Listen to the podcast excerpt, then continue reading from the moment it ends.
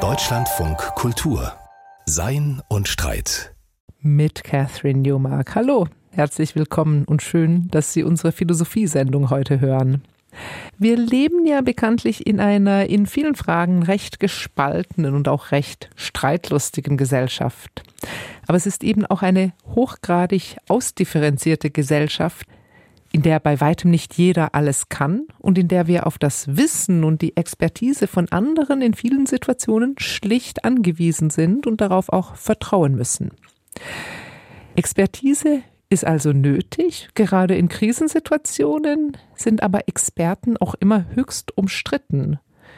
Und das umso mehr, wenn sie sich nicht nur öffentlich äußern, sondern auch tatsächlich eng und direkt mit politischen Entscheidungsinstanzen zusammenarbeiten, also Politik beraten. Da entsteht schnell der Verdacht, dass sie sich der Macht andienen. Das ist ein Verdacht, den man in der Philosophie bis in die Antike zurückverfolgen kann. Und die Frage stellt sich, wie umgehen mit diesem Verdacht? Das darf ich jetzt den Philosophen Philipp von Wussow fragen. Er ist Privatdozent an der Universität Frankfurt und er hat dieses Frühjahr einen sehr anregenden Essay veröffentlicht mit dem Titel Expertokratie über das schwierige Verhältnis von Wissen und Macht. Hallo, Herr von Wussow. Schön, dass Sie sich die Zeit genommen haben. Hallo, Frau Newmark. Herr von Wussow, Sie schreiben ja gleich am Anfang in Ihrem Essay, dass die aktuell oft polemisch geäußerte Kritik an einer sogenannten Expertokratie, in der wir angeblich leben, eine Kritik, die ihrerseits dann wiederum als unaufgeklärt und unwissenschaftlich oder wissenschaftsfeindlich gilt, dass diese Kritik durchaus ernst zu nehmen sei. Sie versuche, so sagen Sie, Konflikte in der Gesellschaft zu beschreiben, für die es keinen richtigen Namen gibt. Können Sie das erläutern? Was sind das für Konflikte? Oder anders gefragt, warum war es Ihnen gerade jetzt wichtig, diesen Essay zu schreiben? Ja, Expertokratie ist ein Begriff, den es schon seit den frühen 60er Jahren gibt. Es gab immer so eine Debatte, vornehmlich unter Juristen und Politikwissenschaftlern. Da beschrieb der Begriff einen Prozess, in dem politische Entscheidungen zunehmend an Behörden, Gremien und wissenschaftliche Experten delegiert werden und damit aus dem Raum der politischen Debatte genommen haben.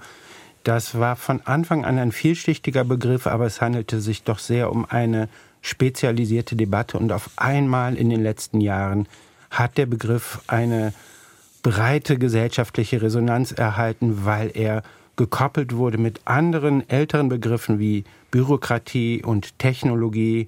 Er wurde gekoppelt mit einem allgemeinen Misstrauen gegenüber Eliten. Und so haben wir es mit einem Begriff zu tun, der in ganz verschiedenen Konflikten ja immer wieder auftaucht und dort wie so ein Zentralbegriff ist, an dem sich Verwerfungen der gegenwärtigen Gesellschaft beschreiben lassen. Wir haben es mit Corona-Experten zu tun gehabt, mit Klimaexperten, mit Ernährungsexperten, mit außenpolitischen Experten und immer wieder stellt sich dann eben die Frage, ja, was macht die eigentlich zu Experten und was wissen die eigentlich und dergleichen. Also es ist ein tatsächlich großes Feld voller verschiedener Konflikte, die teilweise zusammenkommen, teilweise auch einfach in der Gesellschaft vorhanden sind, neben anderen. Um jetzt Missverständnissen vorzubeugen, worum es Ihnen geht, das ist nicht das Grundprinzip, dass es Expertise gibt in unserer Gesellschaft, dass wir uns an Experten orientieren. Ich meine, darüber könnte man auch viel diskutieren, sondern für sie ist der Fokus schon ganz klar und spezifisch auf dem Moment, wo Experten in der Politik und für die Politik eine Rolle spielen oder wo sich eben umgekehrt auch die Politik der Expertise von Experten bedient, ja? Ja, das beinhaltet eben auch dieser Begriff Expertokratie, der ja, ja Macht oder Herrschaft von Experten bedeutet, was ein wichtiger Unterschied ist, ob man von Macht oder von Herrschaft spricht. Wir haben es auf jeden Fall hier zu tun mit einer engen Verquickung von Wissenschaft und Politik und die Experten haben da eine Funktion, die oft stark über das Moment des reinen Beratens hinausgehen und wie weit hinaus, das ist dann oft ja Teil schwieriger Verhandlungen sozusagen. Manchmal wollen die Experten dann eben auch zur Macht gelangen und müssen dann erfahren, dass die Politiker sich das nicht abnehmen lassen. Es stellt sich immer wieder die Frage, wer sind eigentlich die Herrscher und wie herrschen Experten überhaupt? Ich fahre diesen Begriff zugleich etwas zurück. Experten herrschen nicht, sondern sie stehen eben in einer engen Verquickung zur Politik und sie treten in unterschiedlichen Phasen der Einführung von Maßnahmen auf und stützen die politischen Maßnahmen epistemisch ab. Aber es ist eben mehr, als dass sie bloß beraten oder dass sie in Talkshows zugegen sind und ihre Meinungen abliefern sozusagen. Sie führen ja auch diesen Bogen weit, weit zurück bis in die Antike. Sie haben es schon angetönt. Wir haben ja immer in der Philosophie diese Idee vom Platon und dem Philosophenkönig, also dass in der Philosophie in sich selber schon diese Anmaßung bestünde, dass eben Philosophen zum Beispiel besonders berufen wären zu herrschen oder aber zumindest die Herrscher gut zu beraten. Das hat sich in den allermeisten Fällen als schwerer Irrtum herausgestellt. Und es ist auch bei Platon gar nicht so eindeutig, wenn ich Sie richtig verstehe. Ja, in der Tat. Das ist mir öfter vorgekommen, dass Platon als Ursprung der Expertokratie aufgefasst wird. Und zwar werden die Philosophenkönige in Platons Politeia weithin als Expertenherrschaft verstanden. Das wird nun oft von Leuten behauptet, die nicht in der Lage sind, auch nur eine Seite von Platons Politeia richtig zu lesen. Aber das kommt natürlich nicht aus dem Nichts, sondern das geht stark zurück auf Karl Poppers Die offene Gesellschaft und ihre Feinde, der genau diesen Link ähm, stark macht. Aber Philosophen sind bei Platon keine Experten. Sie streben nach einem Wissen, das den notwendig spezialisierten Experten entgeht. Das kann man sehr gut nachverfolgen an der Figur des Sokrates, der widerlegt die Experten, indem er zeigt, dass sie nichts wissen. An einer Stelle in der Apologie des Sokrates veranschaulicht er das, veranschaulicht Platon das an den Dichtern und Handwerkern, die wissen allenfalls von dem Gebiet ihrer Expertise. Sie werden aber, wie es heißt, lächerlich, wenn sie von dem Gebiet auf andere Gebiete schließen. Und ähm, Sie verstehen sich auf dieses Gebiet, bilden sich darauf hinein ein, ähm, sie seien auch in anderen Dingen weise, aber diese Beschränktheit, so heißt es, hebt ihre relative Weisheit wieder auf. Kurz, so eine platonische Expertokratie wäre allenfalls die Herrschaft der Pseudophilosophen, also die Herrschaft derjenigen, die das Wissen zu besitzen meinen. Und Sokrates, die Figur bei Platon, ist dagegen dadurch ausgezeichnet, dass er weiß, dass er nichts weiß. Jetzt könnte man ja, wenn man ein bisschen einen größeren Bogen schlägt, sagen, dass der Status von Wissen in Demokratien immer ein heikles Thema ist. Einerseits soll sich Politik ja nach dem Willen der Mehrheit richten, und zwar zunächst mal unabhängig davon, ob dieser Wille besonders weise oder gut ist. Andererseits wäre es aber eben auch nicht günstig, wenn sie sich gar nicht an verfügbarem Wissen orientieren würde. Und wenn man diese beiden Dinge jetzt zusammenbringen will, dann braucht man ja mündige, wohlinformierte Bürgerinnen und Bürger.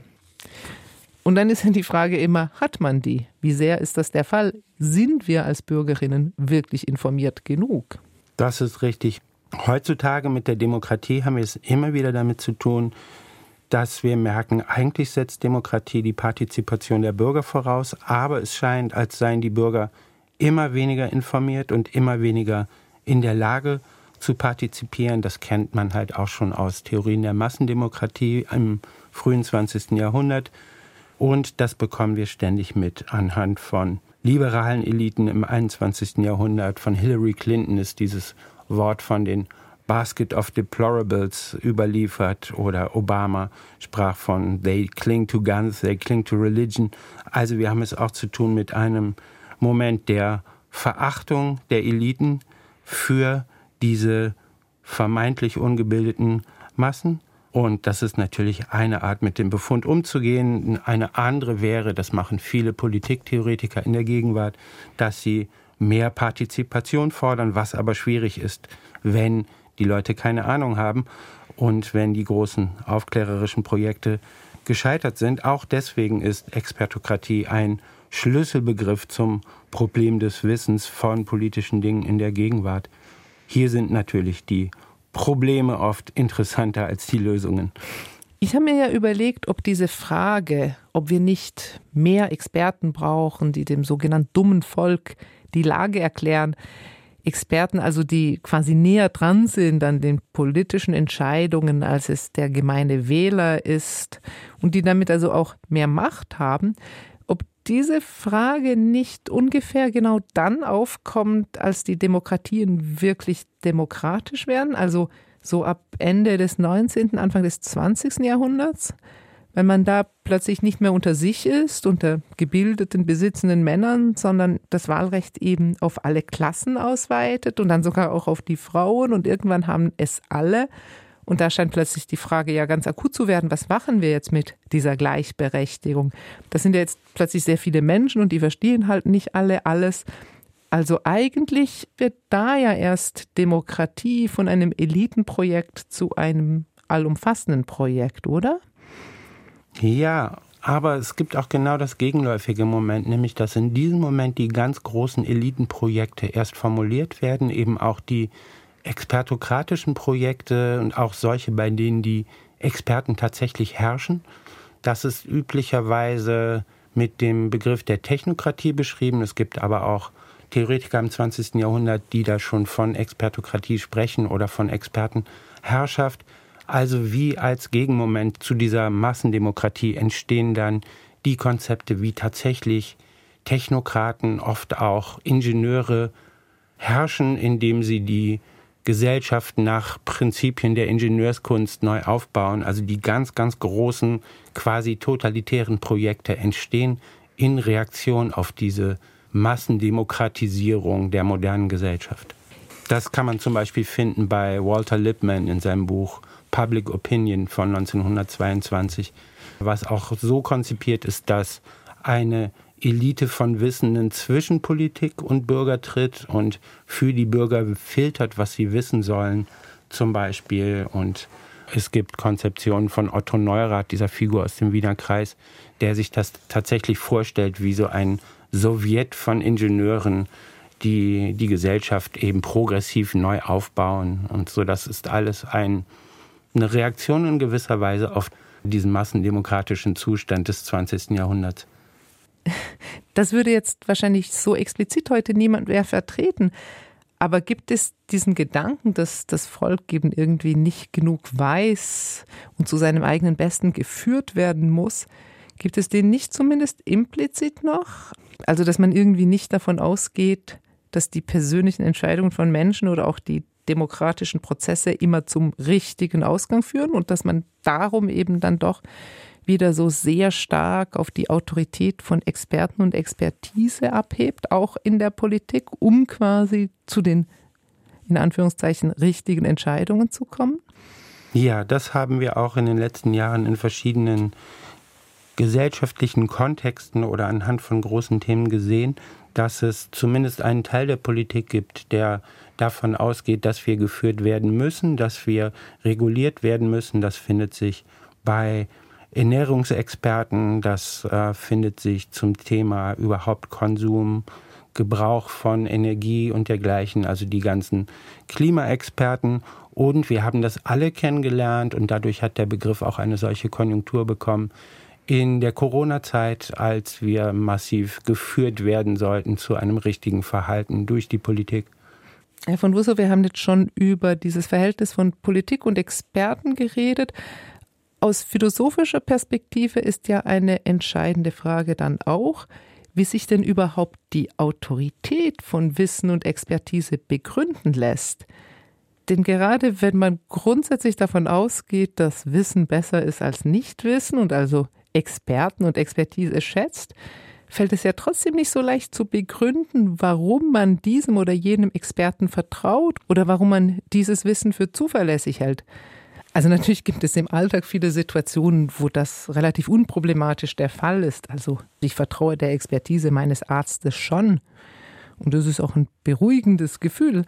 Aber gerade wenn es um strittige politische Themen geht, da ist es doch gar nicht so einfach zu begründen, warum man diesem oder jenem Experten vertraut oder dieses oder jenes Wissen eben für zentral und relevant hält.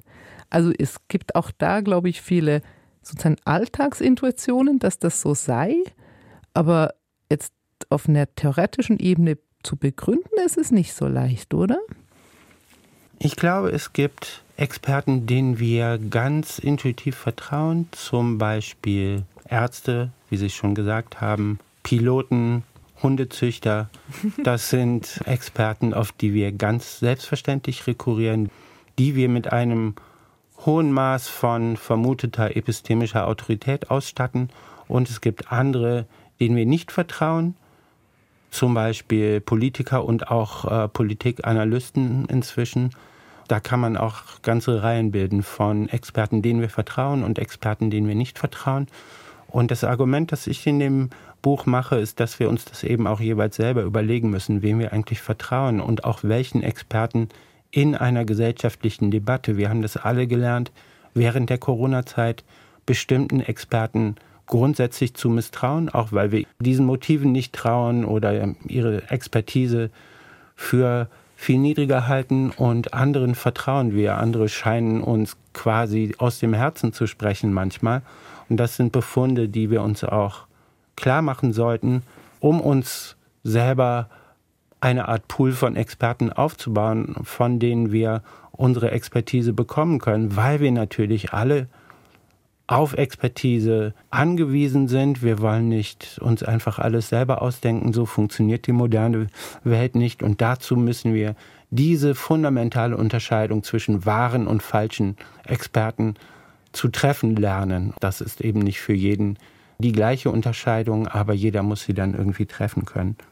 Aber damit habe ich doch kein einziges gesellschaftliches Problem gelöst, wenn es nämlich einfach quasi polarisierend so der Fall ist, dass also jetzt ganz platt gesprochen in der Corona-Krise, die einen glauben sozusagen einer bestimmten äh, Linie, die unter Virologen quasi die dominante geworden ist und andere glauben an eine komplette Gegenwissenschaft. Beide können sich auf Experten berufen.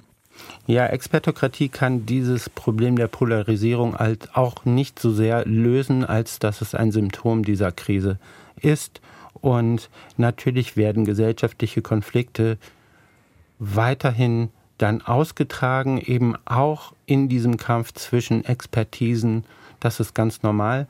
Und es gibt in der Wissenschaft nie diese eine Instanz, die sozusagen von oben herab entscheidet, sondern es sind immer verschiedene Kräfte, die da zusammenkommen. Und genauso ist es in der Politik. Und die Expertise geht da ja auch nur ein in die tatsächlichen Entscheidungsprozesse. Also das ist so weit normal, dass wir da keine ganz klare, eindeutige Lösung kriegen. Das ist ja auch ein Befund, dass wir das eben durch Expertise oft gar nicht bekommen können und dass Expertokratie das eben nur suggeriert, dass man eine solche Expertise bekommen könnte, mit der man dann die großen gesellschaftlichen Konflikte eindeutig, nämlich anhand von eindeutigen wissenschaftlichen Kriterien lösen könnte. Und das kann eben Expertise auch oft nicht leisten. Sie kann nur die Prozesse der Diskussion, der Aushandlung mit besserem Wissen unterstützen. Und genau darauf sollte man dann ja, Expertise in der gegenwärtigen Gesellschaft eben auch wieder zurückführen auf diese unterstützende Funktion. Eine unterstützende Funktion, sagen Sie. Wenn ich Sie jetzt richtig verstehe, dann geht es auch darum, dass wir Experten irgendwie immer auch kritisch einordnen, ihnen nicht blind vertrauen. Aber beißt sich da nicht irgendwie dann doch die Katze in den Schwanz? Woher nehme ich mir denn jetzt heraus, diejenige zu sein, die bestimmt, welche Experten glaubhaft und kompetent sind? Also, wenn mein Nachbar, der sieht die Sache ja irgendwie dann wiederum genau umgekehrt. Müssen wir uns da als Gesellschaft nicht irgendwo dann einigen können? Und wie machen wir das? Das ist tatsächlich eine sehr schwere Frage, wie man das miteinander vereinbaren kann.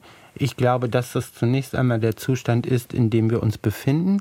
Und das ist eben auch ein Zustand der Polarisierung, in dem wir auf der einen Seite äh, Experten und Eliten und dergleichen haben und auf der anderen Seite Bürger, die überhaupt nicht mehr bereit sind, so etwas wie überlegenes Wissen, faktisches Wissen anzuerkennen. Ich glaube aber, dass diese Situation nicht überall so polar ist, wie sie oft in Medien dargestellt wird, vor allem von Leuten, die darum fürchten, dass ihre eigene Expertise nicht mehr umstandslos anerkannt wird. Und oft scheint mir zumindest, dass die Lösung tatsächlich vor allem darin besteht, das Wissen besser zu erklären und auch das eigene Nichtwissen besser zu kommunizieren. Das ist auch etwas, das wir während der Corona-Zeit gesehen haben, wo eben manche Experten die Grenzen ihres Wissens maßlos überschritten haben und auch dann, wenn sie offensichtlich nichts wussten, so getan haben, als wüssten sie das. Und ähm, da ging es eben oft darum, politische Entscheidungen, die vom Wissen her relativ schlecht fundiert waren, durchzudrücken unter Rekurs auf vermeintlich alternativloses Wissen. Das führt mit zu einer schwindenden Akzeptanz von überlegenem Wissen. Und ich glaube, da gibt es einige Ansätze, wie man da die Situation verbessern kann.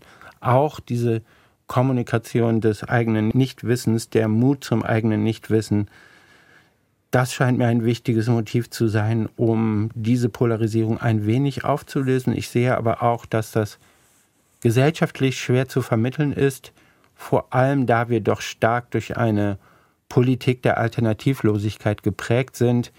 Eine Alternativlosigkeit wiederum, die durch Experten epistemisch abgesichert wird, selbst wenn es sich vor allem um eine politische Alternativlosigkeit handelt.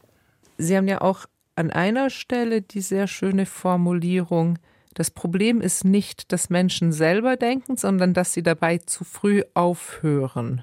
Und ich denke, damit haben sie sowas wie im Blick wie eine Kritik an Eliten, die quasi dann aber statt die Kritik weiterzuführen, relativ schnell rechts abbiegt in eine Verschwörungstheorie. Und das ist ja ein häufig zu beobachtendes Phänomen. Also es ist nicht eigentlich der Impuls zu sagen, ich bin nicht sicher, ob das, was man mir hier sagt, stimmt, der falsch ist. Es ist sozusagen, dass man diesen Impuls nicht weiter verfolgt und nicht bis zu seinem Ende denkt. Ist das richtig? Ja, das ist in der Tat richtig und wir kennen alle noch aus der Corona-Zeit dieses spöttische Wort von den Selberdenkern und mein Impuls dabei ist, zu sagen, dass nicht das Denken das Problem ist, sondern dass die Leute dann eben nicht genug denken und dass sie, sobald sie mal kurz anfangen zu denken, sich gleich schon wieder auf eine Theorie einschießen, die ihnen irgendwo unterkommt und dann auch schon äh, wieder aufhören und dann oft nahtlos fortfahren zu denken, indem sie alles mit allem verbinden. Das ist, damit versuche ich einen gewissen Drang zu Verschwörungstheorien zu beschreiben, die sich ja oft epistemisch gesehen dadurch auszeichnen, dass sie eben alles mit allem verbinden, auch Dinge, die tatsächlich überhaupt nicht zusammenzubringen sind. Und oft sind diese zu Kurzdenker dadurch ausgezeichnet, dass sie allzu schnell die eindeutigen Schuldigen oder die Mächtigen suchen und dergleichen. Also das kann keine Alternative sein.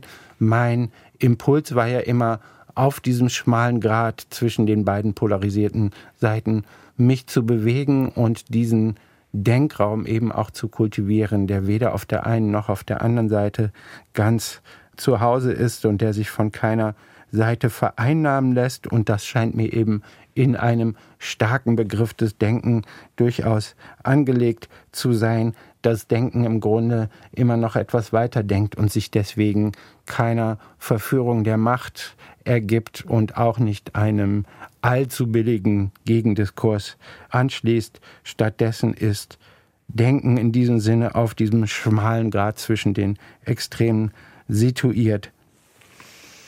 Das ist ein schönes Schlusswort. Das Denken bewegt sich immer auf einem schmalen Grad, am besten zwischen den Extremen und nicht in den Extremen.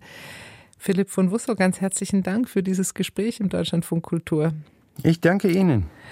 Und das Buch von Philipp von Wussow, es heißt Expertokratie über das schwierige Verhältnis von Wissen und Macht. Und es ist beim Karl Auer Verlag erschienen. 100 anregende Seiten kosten 12,50 Euro. Und wir kommen jetzt auf einen weiteren Aspekt des Expertenwissens zu sprechen, nämlich auf die Frage nach der Vermittlung. Es gibt ja oft die Forderung, dass Expertinnen ihr Wissen möglichst einfach und leicht verständlich zu vermitteln hätten. Der Philosoph David Lauer hält in seinem Kommentar dagegen. Wir betrachten es als Ausweis höchster Kompetenz in einem Fachgebiet, wenn eine Person in der Lage ist, das, was sie weiß, in eine so klare und einfache Form zu bringen, dass auch Laien es verstehen können, es herunterzubrechen, wie man so sagt. Und Wissenschaftlerinnen, die in der medialen Öffentlichkeit als Expertinnen ihres Fachs auftreten, egal ob es sich um Klimawissenschaft, Virologie oder angewandte Ethik handelt, sehen sich oft genau diesem Anspruch ausgesetzt. Erzählen Sie uns, was Sie wissen, klären Sie uns auf, aber machen Sie es bitte einfach. So einfach, dass jeder es versteht. Und das scheint nur recht und billig zu sein. Wissenschaft ist hierzulande noch immer eine zum größten Teil öffentlich finanzierte Angelegenheit. Die Öffentlichkeit hat ein Recht darauf, über die Resultate ihrer Investition informiert zu werden, und zwar so, dass sie mit dieser Information auch etwas anfangen kann. Zudem ist die Forderung nach Einfachheit zugleich auch eine demokratische Forderung nach mehr Inklusivität. Möglichst viele sollen Zugang haben, sich informieren und mitreden können. Möglichst wenige durch unnötige Kompliziertheit ausgeschlossen werden. Hinter dieser Kompliziertheit wittert man schnell patriarchalen Dünkel und die Verteidigung elitärer Privilegien, oft nicht zu Unrecht. Dennoch ist die Forderung nach Einfachheit ein zweischneidiges Schwert. Es gibt gute Gründe, sie zu respektieren. Doch die Wissenschaft, vor allem aber die Philosophie, tut gut daran, auch auf ihre Nachtseite mit Nachdruck hinzuweisen. Denn was als einfach, also als leicht nachvollziehbar wahrgenommen wird, ist häufig nur das, was die eh schon bestehenden Erwartungen der Hörenden bestätigt und ihnen aus diesem Grund eingängig erscheint. Wenn Einfachheit zum Kriterium für Akzeptabilität wird, besteht deshalb die Gefahr, dass man nur das für relevant hält, was die eigene Voreingenommenheit bestätigt. In diesem Sinn wettert Theodor Adorno in sein Minima Moralia dagegen, dass die Menschen der Anstrengung des Begriffs bewusst entwöhnt werden. Nur was sie nicht erst zu verstehen brauchen, gilt ihnen für verständlich. Nur das in Wahrheit entfremdete, das vom Kommerz geprägte Wort berührt sie als vertraut. Nicht nur sprachgeschichtlich, so vermutet Adorno, besteht eine gefährliche Nähe zwischen dem Einfachen und dem Einfältigen. Tatsächlich leiten sich ja die Worte Komplexität und Kompliziertheit von dem lateinischen Verb plectere her, das verschlingen oder falten bedeutet. Das Komplexe ist also buchstäblich das Vielfältige. Komplexität ist Vielfältigkeit. In diesem Sinne hat die feministische Wissenschaftsphilosophin Helen Longino darauf hingewiesen, dass die demokratisch und inklusiv begründete Forderung nach Einfachheit das Gegenteil dessen bewirken kann, was sie will. Wenn Komplexität nicht mehr zugemutet werden darf, weil nur das zu Gehör kommt, was in 30 Sekunden, in 140 Zeichen oder auf einer Folie einleuchtend gemacht werden kann, dann wird alles ausgeschlossen, das verständlich zu machen mehr Arbeit kostet. Nicht, weil es in sich unklar wäre, sondern weil zu seiner Verständlichmachung die Grenzen des Eingeschliffenen überwunden werden müssen. Wenn nur das sich äußern darf, was sich unmittelbar an die Maßstäbe des gesunden Menschenverstands anschlussfähig zeigt, dann haben alle die schon verloren, die versuchen, Perspektiven und Standpunkte zu artikulieren, die in dieser vermeintlichen Gesundheit bisher nicht auftauchten weil sie als krank, andersartig oder abseitig galten. Wer also mehr Inklusivität will, kann nicht umhin, mehr Komplexität, mehr Neuartigkeit, mehr Ungewöhnlichkeit des Denkens und Sprechens zuzulassen. Und das heißt eben auch mehr Herausforderung, mehr Anstrengung des Begriffs. Im Zweifelsfall bis an die Grenzen der Überforderung. David Lauer war das mit einem Plädoyer für Komplexität und ja, auch für Überforderung. Und wir kommen zum Schluss noch zu einem Thema, das irgendwie zentral ist, auch für die Philosophie, aber über das man dann doch gar nicht so oft redet. Die Intelligenz nämlich. Philosophen setzen meist irgendwie voraus, dass Menschen eben intelligent sind. Und klar, auch in anderen Bereichen der Wissensgesellschaft wird Intelligenz unbedingt geschätzt. Aber was ist Intelligenz genau? Da gibt es doch sehr viele unterschiedliche Definitionen. Millay Hyatt hat sich für uns Gedanken über die Intelligenz gemacht. x Quadrat ist ja 1, Cosinus von Pi y ist Cosinus von Pi. Das blutjunge Mathe-Genie, das wir gerade gehört haben, ist zweifellos intelligenter als die meisten von uns. Aber was meinen wir genau damit? Eine gängige Definition der Intelligenz, wie zum Beispiel von der Erlanger Schule der Informationspsychologie formuliert, orientiert sich an der Informationstechnik. Intelligenz wird hier erstens räumlich als Kurzspeicherkapazität definiert. Das heißt, umso mehr Informationen wir behalten und abrufen können, desto intelligenter sind wir. Zweitens wird Intelligenz zeitlich als Informationsverarbeitungsgeschwindigkeit definiert. Umso schneller wir Probleme mental lösen können, desto intelligenter sind wir. Eine weitere Komponente dieses Intelligenzmodells ist die Fähigkeit, Komplexität zu bewältigen, das heißt zu reduzieren. Wir nennen dies auch Abstraktionsvermögen. Better, happier, more productive, comfortable, not drinking too much, regular exercise at the gym. Diese scheinbar neutrale, rein technische Definition hat sich im allgemeinen Verständnis weitgehend durchgesetzt, spiegelt sich in Intelligenztests und Bildungsstandards. Und sie geht mit Wertung einher. Je schneller wir verarbeiten können, je größer unsere kognitiven Kapazitäten, desto besser. In einer Welt, in der mit Schnelligkeit und Speicherkapazitäten Geld verdient wird, ist eine so definierte Intelligenz wertvoll. Es gibt aber philosophische Kritik an ihr. Der französische Philosoph und Beschleunigungskritiker Paul Virilio hat die Geschwindigkeit als Machtinstrument entlarvt. Im Kapitalismus dominiert das Schnelle stets das Langsame. Sein Landsmann und Kollege Jean-François Lyotard hat darauf hingewiesen, dass die Fähigkeit zur Reduktion immer eine zerstörerische Seite hat. Abgeschnitten wird das, was den Betrieb zum Stocken bringt. Und Theodor W. Adorno sieht den Gedanken im modernen Verständnis der Intelligenz als verkümmert zur Informiertheit oder zur Eignung. Unsere Gehirne haben sich verändert. Früher standen wir einer konkreten Welt gegenüber und haben diese Welt in erster Linie im Hinblick auf ihren Nutzen analysiert. Jetzt sind wir mit einer sehr komplexen Welt konfrontiert, einer Welt, in der wir neue geistige Gewohnheiten entwickeln mussten. Dazu gehört die Klassifizierung der konkreten Welt, die Einführung von Abstraktionen, die wir versuchen logisch zu machen. Das ist der US-amerikanische Intelligenzforscher James Flynn, berühmt geworden durch den nach ihm benannten Flynn-Effekt, der besagt, dass wir Menschen immer intelligenter werden. Laut Flynn bedeutet das aber lediglich, dass wir uns an eine immer komplexere Welt anpassen.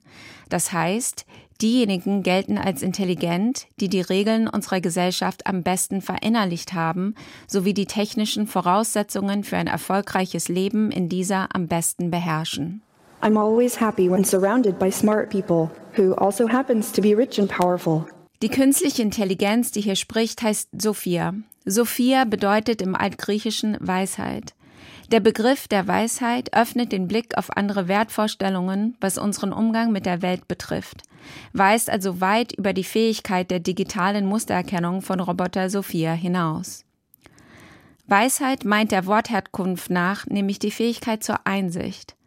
Bei Sokrates zum Beispiel gilt die Anerkennung eigener Grenzen als der Gipfel der weisen Einsicht. Bei Augustinus mäßigt die Weisheit den Geist. Und im Buddhismus zielt die Weisheit auf Sanskrit Pranaya, auf die Aufhebung von Subjekt und Objekt und die Herstellung von Gleichgewicht. Vor diesem Hintergrund erscheint die computerbasierte Definition von Intelligenz als ideologisch und verkürzt. Anstatt vor allem die Anpassungsfähigkeit an einen immer schnelleren Kapitalismus als intelligent zu bezeichnen, sollten wir unseren Intelligenzbegriff kritisch erweitern. Das könnte uns helfen, nachhaltige Alternativen zu entwickeln und umzusetzen. Alternativen zu den Umweltzerstörungen und sozialen Verwerfungen, die das kapitalistische System hervorbringt. Das wäre richtig schlau. Die Intelligenz, ein höchst komplexes Thema. Millay Hyatt hat sich für uns damit beschäftigt. Und damit endet Sein und Streit für heute. Danke fürs Zuhören. Ich bin Catherine Newmark. Bis zum nächsten Mal.